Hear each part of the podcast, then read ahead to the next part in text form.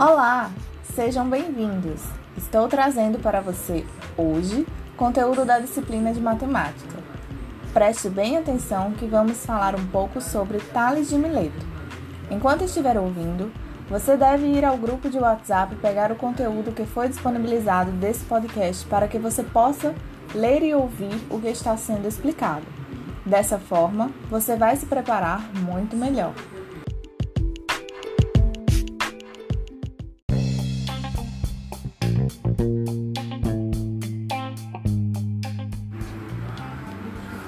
Hoje vamos falar sobre Tales de Mileto. Quem vos fala é Edson, professor de matemática. O teorema de Tales refere-se à relação proporcional que existe entre retas paralelas e transversais. Essa propriedade matemática foi desenvolvida pelo filósofo, astrônomo e matemático grego Tales de Mileto em aproximadamente 650 a.C., a partir de observações da sombra de uma pirâmide.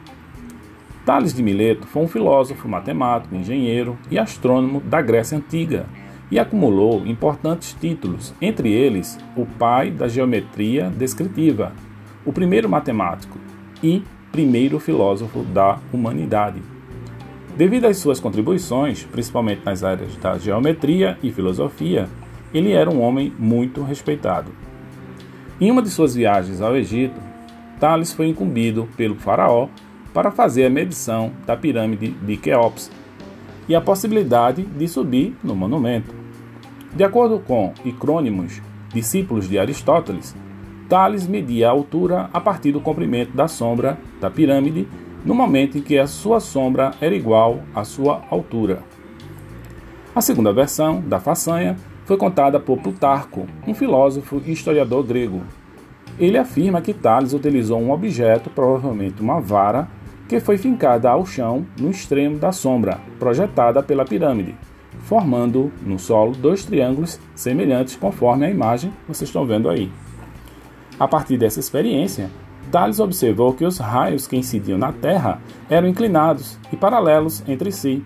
Desse modo, ele chegou à conclusão que existia uma relação de proporcionalidade entre as medidas do comprimento da sombra e da altura dos objetos, o seguinte enunciado fundamenta o teorema de Tales.